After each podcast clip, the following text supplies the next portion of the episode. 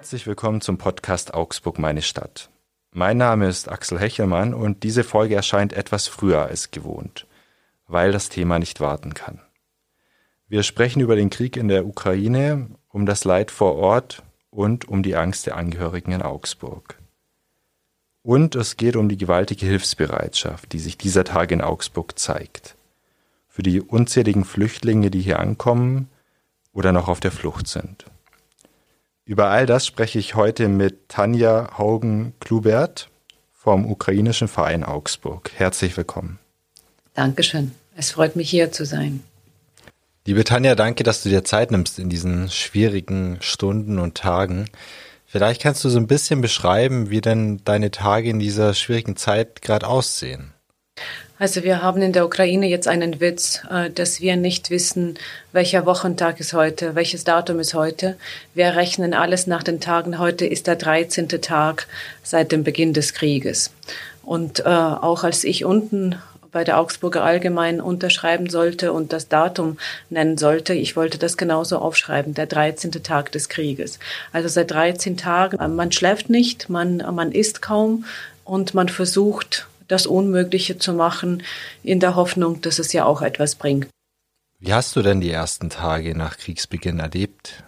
Also begonnen hat das eben am Donnerstag, dem 24. Februar, als um 5 Uhr einfach alle Telefone klingelten. Wir wurden überfallen. Und als erstes haben wir dann äh, unsere Verwandten und Bekannten und Freunde in der Ukraine angerufen auch in der Panik und in der Sprachlosigkeit, in dem Gefühl der, der, der Ohnmacht, äh, der, des Ärgers, der, der Wut. Man konnte diese Gefühle nicht beschreiben. Und als nächster Schritt, äh, wir haben dann alle Leute, die im Verein sind, untereinander, wir haben uns angerufen und haben gesagt, wir müssen was machen. Wir wussten nicht, was wir machen können, was wir in dem kleinen Augsburg machen können, wenn äh, äh, 1000 200 Kilometer weiter in der Ukraine eben ein Krieg ausgebrochen war, aber wir wussten, es muss was gemacht werden. Tanja, du sprichst vom Donnerstag, den 24. Februar, von einer neuen Zeitrechnung. Ähm, das kann man wirklich so sagen für dich, oder?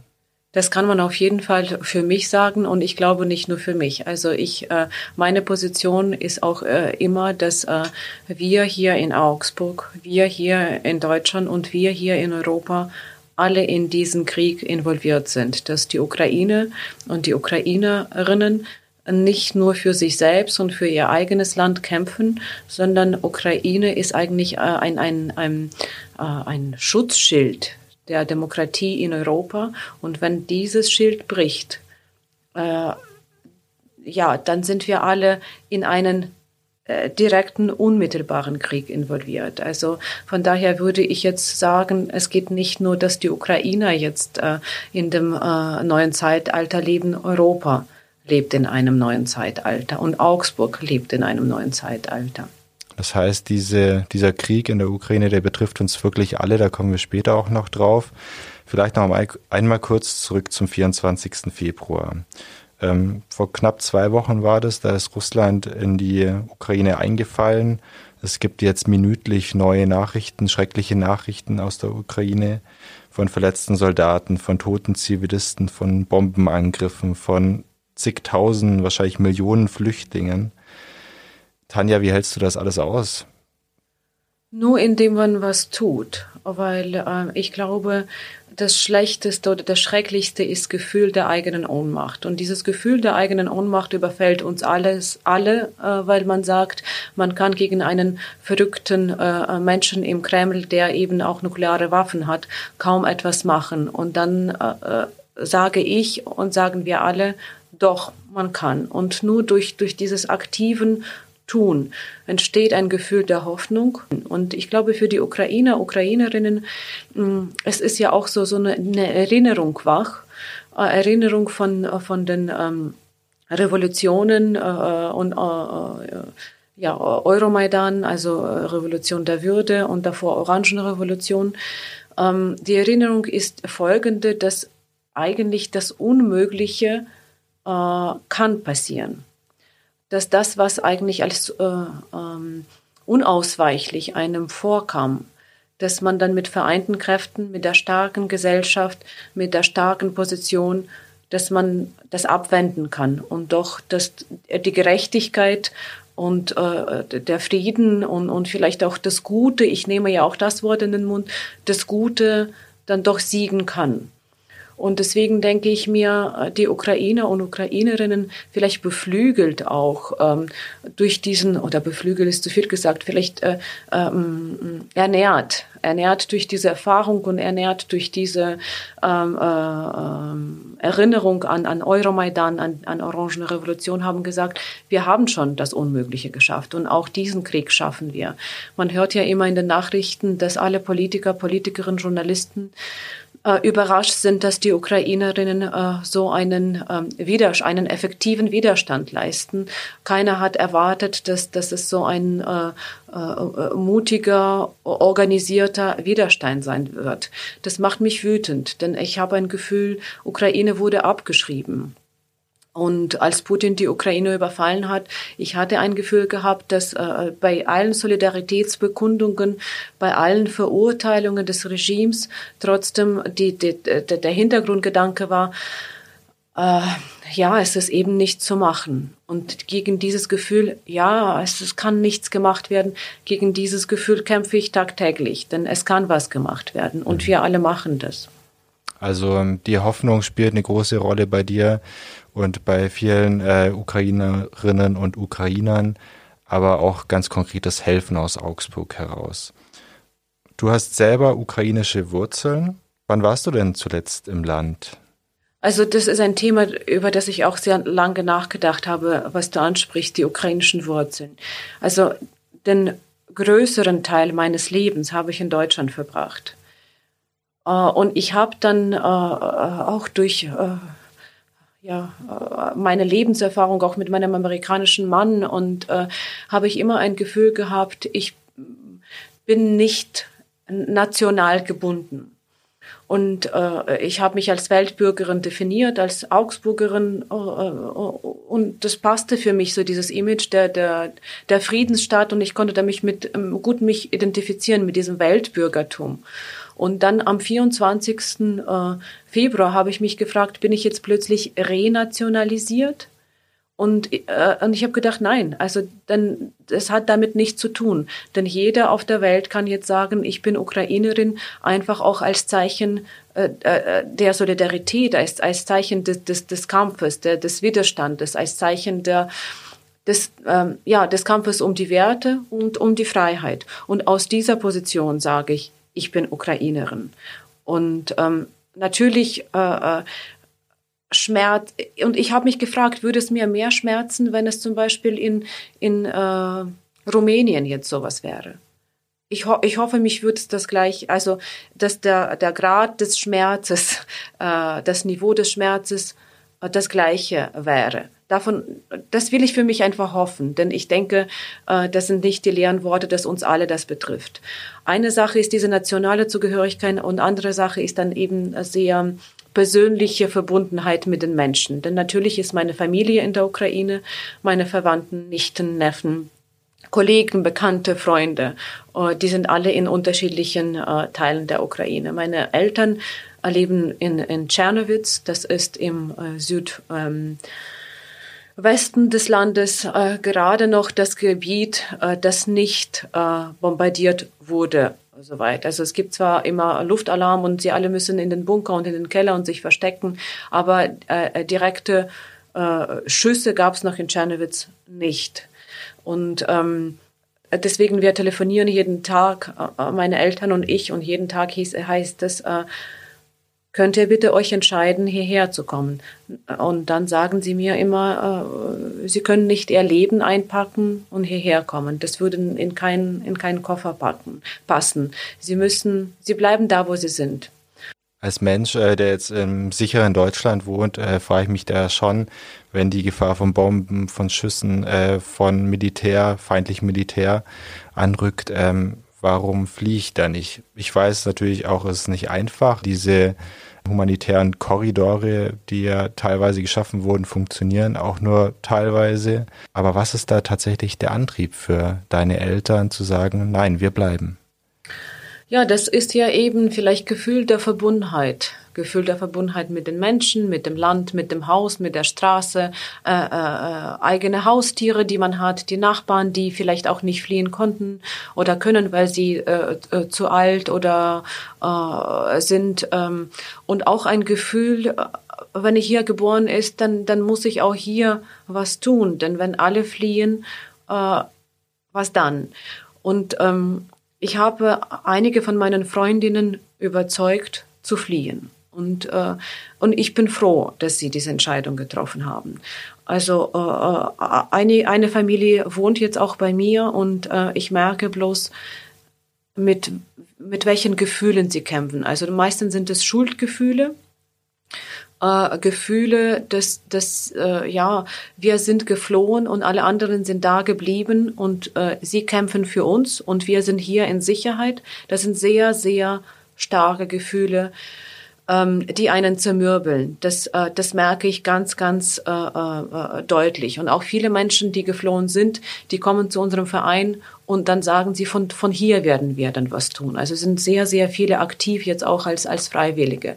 Und ich erinnere mich auch, denn äh, am, am ersten Tag des Krieges, mein Gefühl war auch das Gefühl der Schuld, dass ich äh, äh, Menschen angerufen habe und habe gesagt, es tut mir so leid, dass ich nicht mitkämpfen kann, dass ich einfach hier in Sicherheit bin und ihr dann für mich, für uns hier ähm, äh, dort drüben kämpft.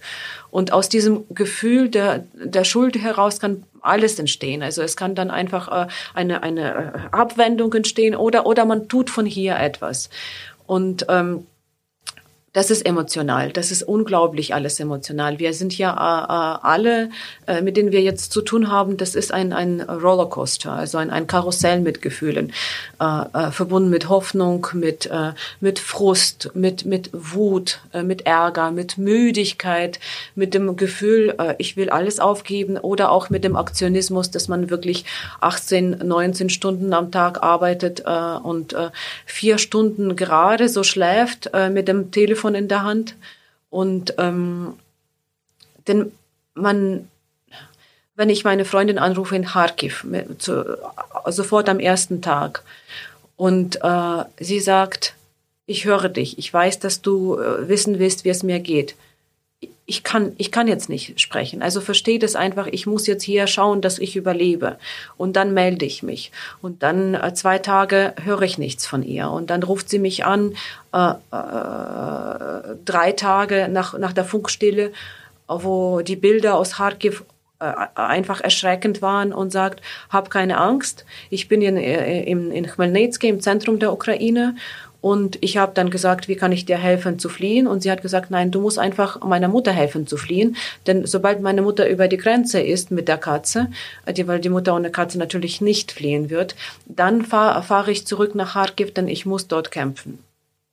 Und das das kann, kann, kann man schwer begreifen, man kann emotional damit nicht umgehen. Also man kann es nicht einordnen, man kann nicht reflektieren drüber, man muss es einfach annehmen und so lassen, dieses Gefühl, und überlegen, was man, was man machen kann. Also, dass man äh, den Menschen ein Gefühl sendet, wir haben euch nicht vergessen. Da, den Menschen ein Gefühl sendet, ähm, wir hier, wir kämpfen auch mit euch, vielleicht auf, auf anderen Fronten, aber wir tun das dass man versucht, auch aus eigenen ähm, beruflichen Positionen etwas zu tun. Also da ich eben in der Wissenschaft arbeite, habe ich dann gedacht, man kann dann auch äh, Aktionen senden, dass ich jetzt eine Kollegin aus ähm, Kiew kontaktiert habe und haben gesagt, lassen Sie uns eine Zeitschrift ausgeben. Ihr könnt jetzt bei eurer Akademie äh, an keine Zeitschrift denken. Es ist mir klar, dass das äh, alles andere ist wichtiger als eine Zeitschrift. Aber lassen Sie uns hier Ihre Zeitschrift ausgeben. Äh, vielleicht auch zweisprachig in der, in der ukrainischen und in der deutschen Sprache, dass man vielleicht hier vor Ort auch aufmerksam drauf macht, die Ukraine ist nicht irgendwie so ein Anhängsel von Russland oder, oder sonst noch was, und, uh, sondern uh, Ukraine ist ein Land, uh, ein, ein sehr lebendiges, dynamisches Land mit Schriftstellern, mit Malern, mit Dichtern, mit Wissenschaftlern, mit ganz tollen auch um, ähm, gesellschaftlichen Initiativen alles an, äh, all das, all diese vibranten ähm, Zentren der, der, der, der Kultur und der Gesellschaft, die wurden dann über Nacht stillgelegt und flachgelegt. Und ich weiß, dass im Krieg, äh, dass man nicht an die Musik denkt. Aber vielleicht können wir auch hier das weitertragen. Wenn wir hier Friede haben, dass wir diesen Frieden auch äh, nutzen, um, um, um irgendwie das, was dort nicht möglich ist, hier wieder aufleben zu lassen. Du hast jetzt viele Möglichkeiten angesprochen, wie man helfen kann, selbst wenn man nicht vor Ort ist. Die einen kämpfen wirklich vor Ort, die anderen äh, gehen hier möglicherweise in Augsburg auf die Straße, schicken Hilfsgüter und so weiter. Du hast auch angesprochen, dass du einen Doktortitel ja trägst äh, und an der Uni Augsburg beschäftigt bist. Äh, deine Forschungsschwerpunkte sind ähm, auch Demokratiebildung, Migration, Propaganda und so weiter. Also genau die Themen, die eigentlich jetzt auch gerade relevant sind. Hilft dir dieser wissenschaftliche Hintergrund in der jetzigen Situation oder ist es für dich eigentlich nur graue Theorie? Nein, überhaupt nicht. Also überhaupt keine graue Theorie. Ähm, also vielleicht die Ironie des Schicksals ist auch so, dass ich für den 1. März plante eine große äh, Ukraine-Reise nach Lviv, nach, nach Tschernowitz, nach Kiew, wo ich einen Workshop halten sollte über äh, Lernen für Demokratie. Und äh, ich finde, dass dieses Thema äh, äh, bürgerschaftliches Lernen, Lernen für eine demokratische äh, Gesellschaft in der Ukraine äh, sehr gut angesiedelt ist, denn ähm, äh, eben durch diese, durch dieses Engagement, durch diese Erfahrung eines jeden Menschen, durch die Beteiligung äh, in den Revolutionen, aber auch in diese sehr lebendige Zivilgesellschaft war dort vor dem Krieg eine sehr lebendige Demokratiekultur äh, entstanden, auch äh, was ich nennen würde, so vielleicht Kultur der der horizontalen Verbindungen. Man ist leicht miteinander verbunden durch unterschiedliche äh, Vereine, Organisationen, Assoziationen. Man ist gewohnt, sich zu helfen, miteinander zusammenzuarbeiten, zu kooperieren meine, äh, äh, wenn ich jetzt aus meiner wissenschaftlichen Perspektive drauf blicke, dann ist auch meine Erklärung dafür, warum es so gut gerade in der Ukraine mit dem mit der Abwehr äh, funktioniert, ist gerade weil dort sowas wie soziales Kapital vorhanden war. In einem sehr, sehr ausgeprägten Maße dass Strukturen vorhanden waren, an die man anknüpfen konnte, sei es bei Hilfetransporten, sei es bei Koordination von, äh, wer übernimmt jetzt was, welche Organisation spezialisiert sich auf die Medikamente, welche Organisation spezialisiert sich auf Brotbacken und dass man ähm, äh, äh Menschen anrufen kann und das funktioniert ohne Probleme. Das andere Thema ist das Thema der Migration, das mir, äh, äh das mich beschäftigt hat. Also ich glaube, dass Augsburg wird sich verändern. Und wir können überlegen, wie wir diese Veränderungen auch zusammengestalten. Das ist jetzt äh, äh, auch gelernt durch oder mit den Erfahrungen, die wir hatten aus den Jahren 2015 und so weiter.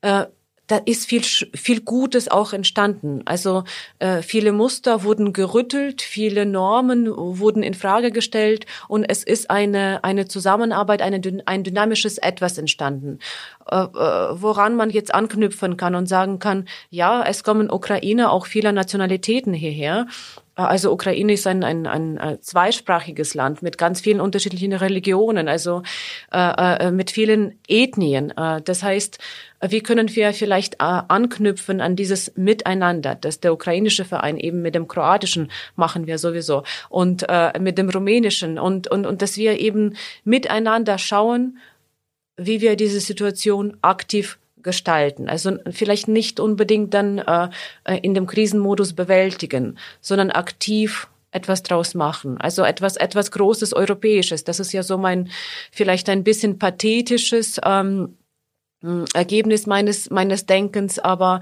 äh, man muss ja auch äh, äh, ein paar wenigstens positive Gedanken mit ähm, mitentwickeln in dieser Situation, sonst äh, die Frust nimmt überhand.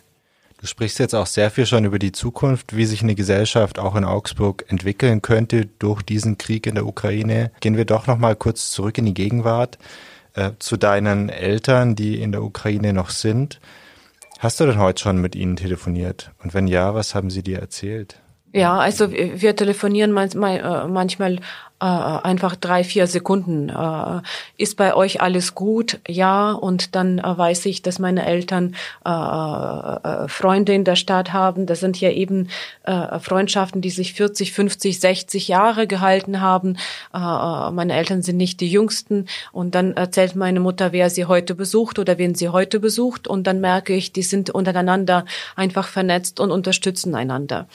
Und das gibt mir erstmal ein Gefühl, es ist keine äh, akute Krise da und dann kann ich weiter handeln. Und am Ende des Tages äh, ruft mich meine Mutter an und äh, sie will ja auch wissen, was ich gemacht habe am Tag. Und dann erzähle ich ihr von meinen allen Initiativen und dann äh, äh, sagt sie, ach, das, wenn sie, wenn sie hört, was, was so, was wir so machen in Augsburg, das gibt ja auch ein beruhigendes Gefühl. Und ich glaube, wir unterstützen so einander. Sie mich emotional und ich sie emotional. Mhm. Du hast gesagt, äh, im Ort deiner Eltern sind jetzt noch keine Bomben gefallen, zum Glück. Ähm, das kann sich natürlich ändern. Wir hören täglich, äh, dass die russische Armee vorrückt, wenn auch langsam durch den starken Widerstand der Ukrainerinnen und Ukrainer. Es muss doch für dich ein Ohnmachtsgefühl dennoch sein, obwohl du hilfst, obwohl du helfen kannst, auch aus Augsburg raus, dass deine Eltern möglicherweise in Lebensgefahr geraten. Ja, man hat eine ganz starke Kraft der Verdrängung. Also ich, nur mit Verdrängung lässt sich das bewältigen. Denn ich merke auch bei uns in dem Verein, wenn wir dann äh, Telefonanrufe äh, entgegennehmen von den Menschen, die äh, entweder auf der Flucht sind und uns anrufen äh, und um die Hilfe bitten oder die angekommen sind. Und dann erklären wir den Leuten, wie sie vielleicht, an wen sie sich wenden können, wie sie auch in der Fl äh, während der Flucht, welche Möglichkeiten sie haben und so weiter und so fort. Und dann merke ich, dass immer wieder unsere Vereinsmitglieder, unsere äh, Freiwilligen ihre eigenen Eltern anrufen, äh, auch in der Zentralukraine, wo die ähm, wo die Kämpfe äh, akut sind, äh, äh, militärisch akut sind, und weinend bitten, kommt doch hierher. Ich werde das alles für dich organisieren, liebe Mama. Jetzt setz dich einfach in das Auto und komm bitte hierher es sind viele, die bleiben. Es sind viele, viele, viele, die bleiben. Also ähm, wenn man äh, liest, das sind jetzt ähm, meines Wissens 1,3 Millionen Ukrainer, die das Land verlassen haben, in unterschiedlichen Ländern der Europäischen Union zurzeit untergebracht. So sind es äh, äh, bei äh, einer Nation von beinahe 40 Millionen doch ein Bruchteil. Und die anderen bleiben. Und das sind ja auch viele, die zurückgekehrt sind. Also äh, äh, meine Freundin, äh, eine andere Freundin, die ist dann mit ihren beiden kleinen Kindern nach Italien geflohen, hat die Kinder dann bei ihrer Schwester äh, hinterlassen und ist dann versucht dann selber zurück nach äh, in die Ukraine zu kommen, denn ihr Mann ist da und äh, er kämpft und und sie sagt dann dann kämpfe ich auch mit. Hm deine Eltern, wenn du mit ihnen telefonierst, das sind oft ganz kurze Telefonate, hast du gesagt. Warum das? Ist da die Internetleitung schlecht oder ähm, haben sie einfach wahrscheinlich gerade Besseres zu tun, oder? Und wollen einfach nur kurzen Status geben, uns geht's gut soweit. Also Gott sei Dank ist die Internetverbindung noch stabil. Das, also das war die, äh, das war dann immer die, äh, die äh, Angst, was machen wir, wenn die, die Internetverbindung zusammenbricht. Und wir haben gesagt, dann schreiben wir eben Briefe oder ich weiß nicht, wie, wie man sonst sich dann äh, äh verständigen kann. Also bisher ist die Internetverbindung stabil. Natürlich ist es dann so, also die Familie, die jetzt bei mir zu Hause lebt, äh, äh die Mutter von dieser Familie war jetzt am Wochenende in, in Bucha. Bucha ist bei Kiew die Stadt, die während des Wochenendes äh, äh bombardiert wurde. Und da gab es zweieinhalb Tage überhaupt keinen Kontakt zu der Mutter. Nicht nur, weil es keinen, äh, kein Internet gab, sondern weil äh, die Menschen im, im Bunker drei Tage verbracht haben und da gab es keine, keine Lademöglichkeiten für, für, für, für Mobilgeräte. Äh, also diese, wenn die Verbindung abbricht und man nicht weiß, wie es eigenen Müttern und eigenen Vätern und Brüdern geht, das ist furchtbar. Also das ist äh, da äh, macht auch äh, ähm, äh, äh, das Sammeln von Hilftransportern keinen Sinn mehr, wenn man wenn man nicht ein Gefühl hat, da lebt da lebt ein Mensch, den ich liebe und ich habe den Kontakt zu dem Menschen, den ich liebe und dem konkreten Menschen in meinem Kopf helfe ich. Mhm. Also da ist einerseits die Angst vor dem Ungewissen, wenn sich jemand nicht meldet, weil du einfach nicht weißt, wie geht's dieser Person im Moment. Andererseits ähm, hast du auch Kontakt zu Menschen, die unmittelbar gerade in Gefahr sind, die wirklich äh, in einem Gebiet sind, das beschossen, bombardiert wird. Aus den Gebieten, ja, ja. Also ich habe jetzt als Beispiel auch meine meine Freundin aus Kharkiv äh, äh gebracht oder die die Kollegin, äh, die Freundin aus Kiew, die eben äh, erstmal äh, ihre äh, Schwiegertochter mit dem, mit dem kleinen Baby von einem Jahr dann nach Polen gebracht hat und dann selber aber auch in Kiew geblieben ist, äh, ständig auch in den, in, in den Bunker geht und dann äh, hin und wieder die Nachrichten äh, schreibt. Und äh, selbst heute, ich denke mir, wie viele Seelenstärke haben dann die Menschen, denn heute ist in der Ukraine feiert man das immer noch, den sogenannten Internationalen Frauentag. Also mir ist äh, nicht nach Feier zumute und ich wundere mich, dass die Leute aus den Bunkern dann doch eine kleine Nachricht äh, äh senden. Äh, alles Gute zum, äh, zum Frauentag. Ähm, man versucht Mensch zu bleiben, auch in dem Bunker, auch wenn man drei Tage keine Internetverbindung hat und sich vielleicht nicht waschen konnte und kaum Wasser hat. Also heute Wasserversorgung ist natürlich ein Thema. Also das, das bekomme ich von den Menschen, die sich verstecken mussten, immer wieder mit, dass sie sehr ähm, darunter leiden, dass sie, dass sie kaum Wasserreserven äh, da in den Bunkern haben. Also äh, heute in der Zeitung habe ich gelesen, dass äh, äh ein Kind ist gestorben wegen äh, äh, äh dass es kein Wasser gibt für, gab für das Kind. Also ja, und dann, ähm, dann denke ich mir, hat es Sinn, dass wir diese humanitäre Hilfe hier sammeln, dass wir dann vielleicht äh, äh, Fischkonserven senden. Denn wenn der Westen sich nicht einmischt in den Krieg, äh, dann werden wir die nächsten 20 Jahre, ich übertreibe bisschen, die Fischkonserven senden, in der Hoffnung, dass die Menschen in den Bunker sich äh, verstecken können. Aber wir werden diesen Krieg nicht anders beenden. Und wenn die Ukraine dann alle bietet, lassen sie wenigstens den Himmel äh, schließen über dem Land. Und NATO sagt, machen wir nicht, weil das wäre eine, also involviert sein in den Konflikt. Und das, äh, wir wollen noch nicht mit Russland in Konflikt äh, involviert sein.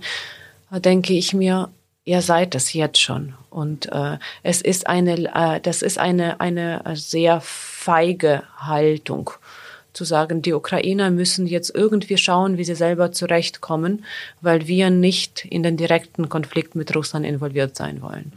Das ist eine direkte, äh, direkte Nachricht. Äh, schaut mal, wie ihr selber zurechtkommt. Ich kann es nur vermuten, aber ich habe das Gefühl, dass gerade in dieser privilegierten deutschen Situation und westeuropäischen Situation äh, diese, diese Angst vor möglichen Atombomben, vor taktischen Atombomben da mitspielt, ähm, dass man aus dem Westen raus diesen Konflikt nicht noch weiter anheizen äh, will, als er ohnehin schon ist oder nicht weiter ausweiten will. Kannst du das verstehen oder ist das für dich äh, ein Punkt, wo du wirklich sagst, nein, die NATO sollte eingreifen? Lass mich die Frage umformulieren. Also was wäre die Alternative? Die Alternative wäre, dass man jetzt nicht eingreift und man eine 40 Millionen äh, starke Nation ausrotten lässt. Wie viele Atombomben braucht man, um eine 40 Millionen starke Nation auszurotten? Man kann es aber machen in einem langwierigen Krieg. Natürlich muss man versuchen zu verhandeln. Natürlich muss man versuchen, hier auch äh, äh, äh Putins Umgebung zu destabilisieren auch durch, äh, durch ökonomische Embargos, auch dadurch, dass man Nord Stream, äh, Stream 1 stoppt, äh, äh, weil da ich, ich bin immer noch der Meinung, dass das ähm, äh, dieser Schritt, bis man die Atombomben dann auslöst, es ist ein Schritt mit mit mit vielen Stationen. Und wir sind, wir sind nicht mal annähernd so weit, dass die letzte Station da ist. Deswegen Dialog plus einer ganz, ganz starken militärischen Abhärtung, äh, Abwehr, äh, Involviertheit, da, das ist jetzt der Weg. Sonst, wenn man sagt, nein, wir, wir, wir ähm, wollen keine Atombomben hier haben, ja, dann äh, kann man ja auch direkt den Satz aussprechen. Und deswegen Kollateralschaden sind die 40 Millionen Menschen, die wir jetzt in Stich lassen. Aber dann hat Deutschland äh, oder Europa keine Atombomben. Aber äh, ähm, ja, ich habe nachgerechnet, wie viele Atombomben Bomben äh, äh, Russland hat. Also im Prinzip reicht es, um das ganze Europa in Asche zu versetzen. Mhm. Das sind ja, glaube ich, über 6000, wenn ich auf dem richtigen Stand bin. Die zweitgrößte Atommacht, die USA, stehen auf der anderen Seite der NATO. Wollen wir uns nicht ausdenken, wollen wir uns nicht wünschen, dass es da äh, zu einem Atomkonflikt kommt. Aber wie du schon sagst, äh, dafür dann das ukrainische Volk zu opfern, das die richtige Lösung ist, der richtige Weg ob man auch moralisch mit diesem äh, mit dieser Lösung leben kann. Also wenn wir dann sagen, wir nehmen in Kauf Kollateralschaden, äh, dann äh, sollen wir auch aufhören, von irgendwelchen europäischen Werten zu sprechen. Denn es ist dann keine Wertegemeinschaft, sondern reine Zweckgemeinschaft, äh, wo der Pragmatismus Oberhand gewinnt und wo wir dann eben von, von diesem Glauben, dass das Böse bestraft wird, äh, auch Abschied nehmen äh, müssen. Wir haben hier in Europa uns alle beschworen, dass äh, wir dem, dem Postulat nie wieder folgen. Und nie wieder heißt es eben auch die zu handeln, bevor es zu spät wird. Und diese Handlung vermisse ich sehr. Von daher, ich bin so, so zwiespältig. Ich finde, es ist wichtig, dass wir auch tun vom Verein, dass wir die Menschen hier aufnehmen, dass wir die Transportgüter senden.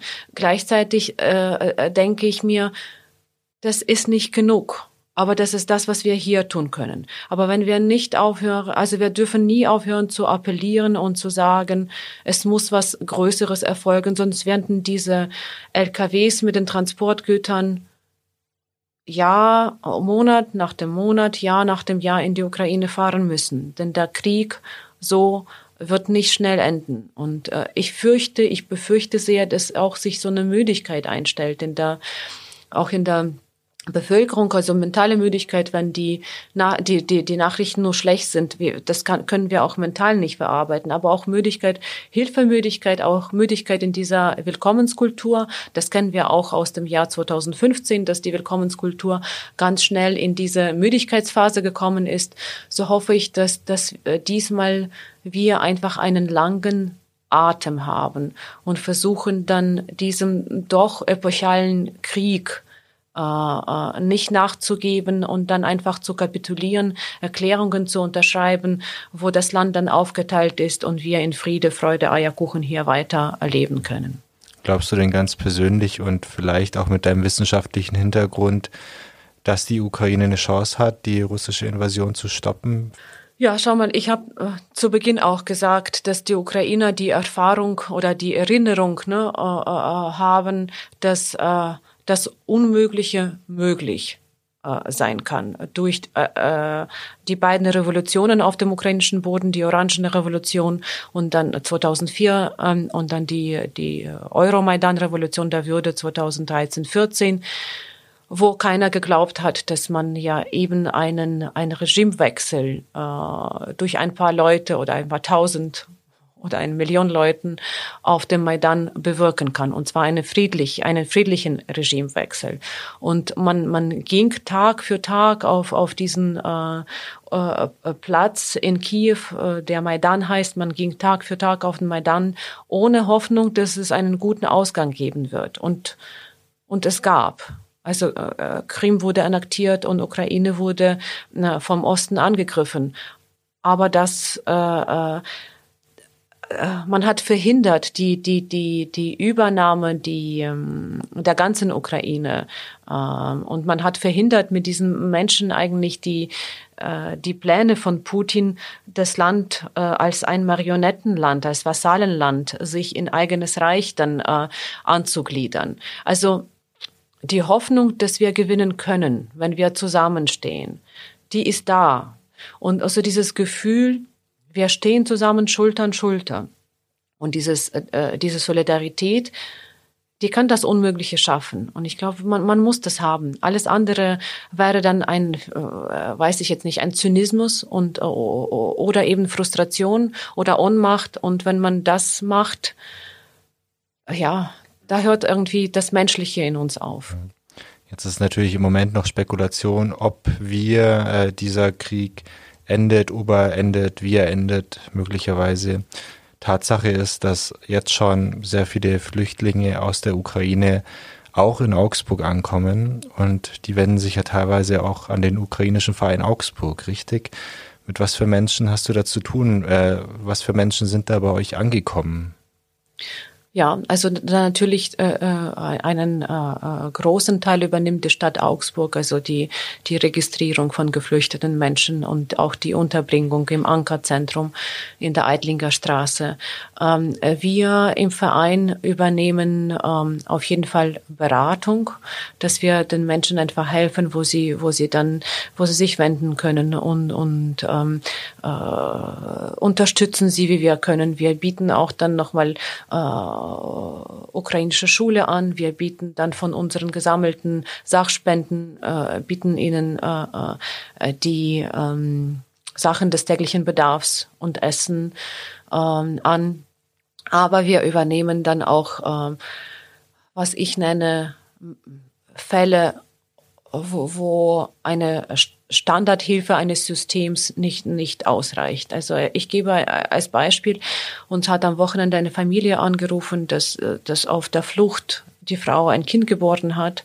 Das Kind ist gerade, dann war bei dem Anruf ein Tag alt und sie wollten nach Augsburg und ähm, ähm, dann hat einfach ein Mensch aus unserem Verein auf private Initiative, wir dürfen nicht aus dem Verein jemanden schicken, auch wegen ähm, juristischer ähm, äh, Einschränkungen. Auf private Initiative ist ein Mensch dann an die polnische Grenze zu Görlitz gefahren, hat dann diese, äh, diese Mutter mit dem zweitägigen Baby äh, abgeholt, zu uns gebracht beide absolut erschöpft. Also man kann sich vorstellen, dass man nach der Geburt normalerweise fünf Tage im Krankenhaus bleibt, bis man überhaupt äh, sehen und reden und, und gehen kann. Und diese Mutter war eben mit diesem Baby auf der, auf der Flucht. Und dann haben wir gesagt, wir können ja auch nicht in, in einen Anker-Center äh, äh Zentrum Mutter mit dem Baby geben. Und dann, es gibt viele Familien, die sich bei uns gemeldet haben, haben gesagt, wir sind bereit, Mütter, Kinder bei uns aufzunehmen. Und dann gehen wir mit dieser Mutter zu dieser Familie, versuchen den ersten Kontakt äh, herzustellen. Und ähm, also Fälle wie dieser hat man jeden Tag, was ich nenne, also vielleicht in Beamtendeutsch wäre das äh, Härtefälle, also Fälle, wo, wo das Menschliche auf eine ganz besondere Art und Weise ähm, äh, gefordert wird. Und dann wollen wir auf das, äh, auf das menschliche Leid mit dem menschlichen Verhalten reagieren. Also eben nicht aus der Perspektive des, des, des Systems, des Mechanismus, das braucht man auch. Aber man braucht in solchen Situationen auch ähm, eine ganz einfache menschliche Reaktion und die, die versuchen wir zu anzubieten. Was im Moment natürlich auffällt, dass äh, sehr viele Frauen mit ihren Kindern, wie du es auch gerade angesprochen hast, nach Deutschland, nach Europa, in andere europäische Länder kommen ähm, mir ging es selber so, ich bin von Österreich nach Deutschland gefahren gestern im Zug und da waren jede Menge Mütter mit ganz kleinen Kindern, ähm, die teilweise ihren ähm, rosa Teddybären noch dabei hatten. Und das fand ich schon wirklich hart zu ertragen. Gleichzeitig ähm, fand ich schön, wie die Bundespolizei geholfen hat, Taschen reinzutragen, äh, wie einzelne Passagiere Essen abgegeben haben oder trinken wie man Platz gemacht hat für die Flüchtlinge äh, im eh schon vollen Zug. Wie empfindest du diese Hilfsbereitschaft? Also äh, äh es, genau so, wie, wie du das beschrieben hast, ist einmal, äh, es ist diese, dieser unglaubliche Schmerz, weil man in jedes menschliche Schicksal sich versetzen kann. Und äh, wenn man, äh, also ich habe selber drei Kinder und dann sehe ich eben in dem Kind mit dem Teddybär äh, auch äh, meine eigene äh, Martha, die die jetzt sechs ist und und die auch mit äh, mit einem Spielzeug äh, vielleicht sich trösten würde. Andererseits und das erlaube ich mir auch äh, ab und zu ein Gefühl der Euphorie und ähm, Euphorie in dem Sinne, wenn man merkt, wie die Menschen wirklich einfach menschlich sind, sei es an der rumänischen Grenze, an der slowakischen Grenze, an der polnischen Grenze. Als meine Freundin dann eben über die rumänische Grenze geflohen ist. Sie ist dann äh, zu Fuß über die Grenze gegangen und sie hat gesagt, kaum war sie auf dem rumänischen Boden, es kamen zehn Leute auf sie zu. Einer hat dann ihr äh, Schokolade in die Hand gedrückt, äh, dann äh, Sandwiches, äh, Essen, äh, dann äh, der, der dritte hat dann äh, die Kinder mit, mit den warmen Decken ähm, äh, eingehüllt. Äh, der, der vierte hat gesagt, hier, wir haben ein, ein, eine Pension, wo äh, die ähm, äh, Eigentümer der Pension einfach die äh, Zimmer freigestellt haben. Hier kannst du erstmal übernachten. Und das sind solche Fälle, höre ich aus Rumänien, aus der Slowakei, aus Österreich, aus Italien, aus, aus äh, Deutschland, aus Polen. Das ist unglaublich, wie wir alle gedacht haben, es geht uns alle an und wir miteinander solidarisieren und wir rufen dann unsere äh, äh, einfach Freiwillige irgendwo in Rumänien, koordinieren uns mit denen, mit der, mit den äh, äh, Freiwilligen an der slowakischen Grenze und so entsteht irgendwie so ein, ein, ein Gefühl der Verbundenheit und des, des Netzwerkes über, äh, über das halbe Europa. Das ist, das ist unglaublich. Also das ist eine Euphorie, die ich mir ab und zu erlaube, dass ich sage, wenn der Anlass nicht so traurig wäre, das, was wir erleben, diese Menschlichkeit, Humanismus, Solidarität, ähm, äh, ja, äh, äh, vielleicht bürgerschaftliches Miteinander. Denn wir sind keine Freunde, wir, wir sind einfach äh, zivile Freunde, wenn, wenn, wenn du so möchtest. Und dieses Gefühl der zivilen Freundschaft im, im halben Europa, im ganzen Europa. Diese Erfahrung hatten wir noch nicht. Und die Euphorie geht ein Stückchen weiter, denn ich denke mir immer, wenn man einmal eine Erfahrung gesammelt hat, auf die kann man oder an, an die kann man immer wieder anknüpfen. Und das, wir haben hier in Europa etwas geschafft in diesen Tagen, zu dem wir wie immer wieder zurückkommen können. Dass wir zusammen können, dass wir einander helfen können, dass wir verbunden sind in diesem menschlichen Miteinander. Das gibt mir sehr, sehr viel Hoffnung. Vom ukrainischen Verein Augsburg sammelt ihr ja auch Hilfsgüter, die dann runtergefahren werden an die Grenze, die Flüchtlingen zugutekommen.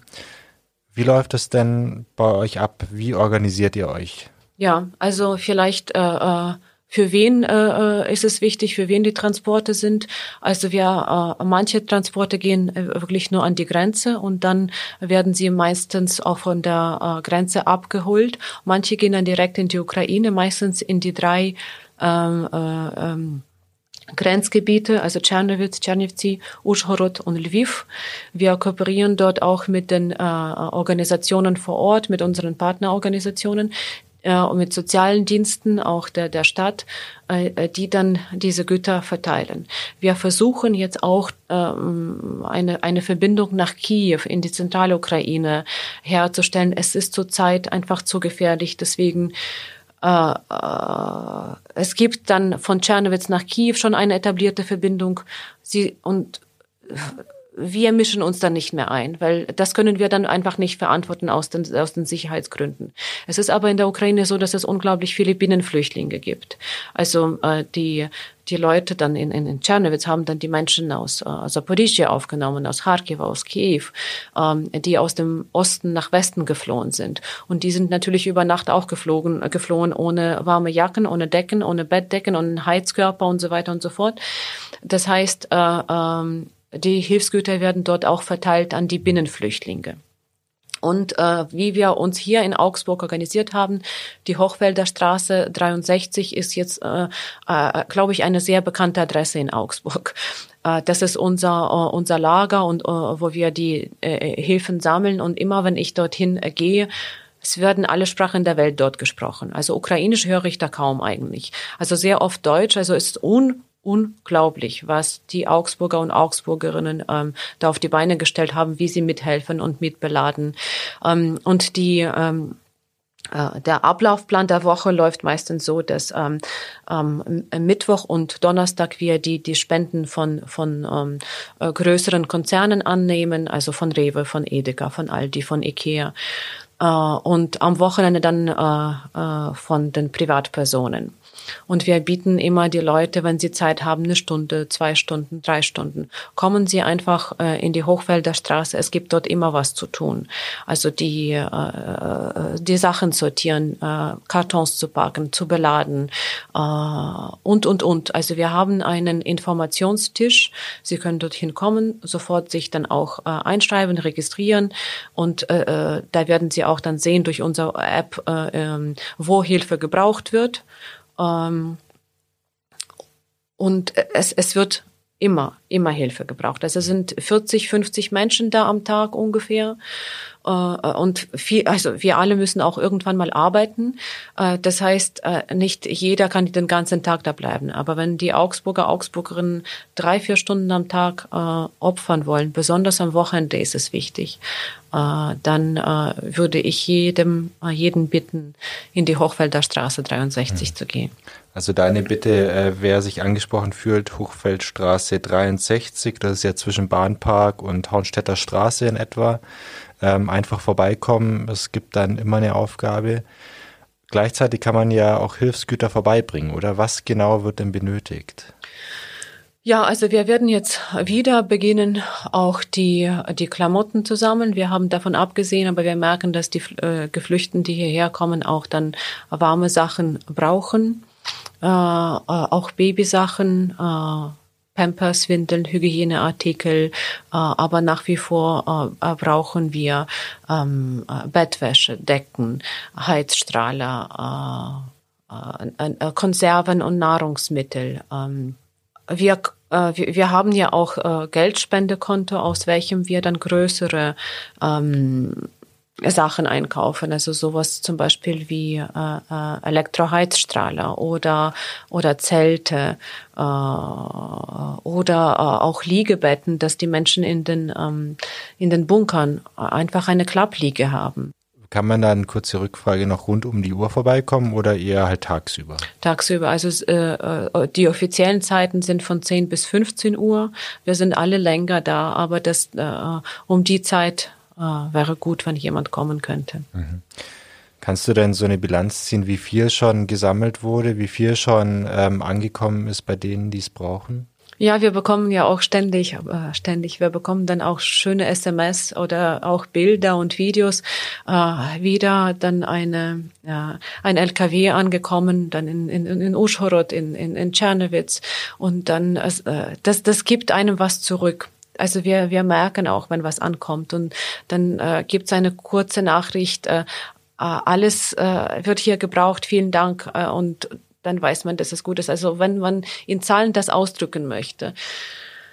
Jetzt überlege ich, jetzt muss ich das zusammenzählen, wie viele meines Wissens haben wir vier LKWs geschickt und dann auch äh, äh, über 20 Transporter.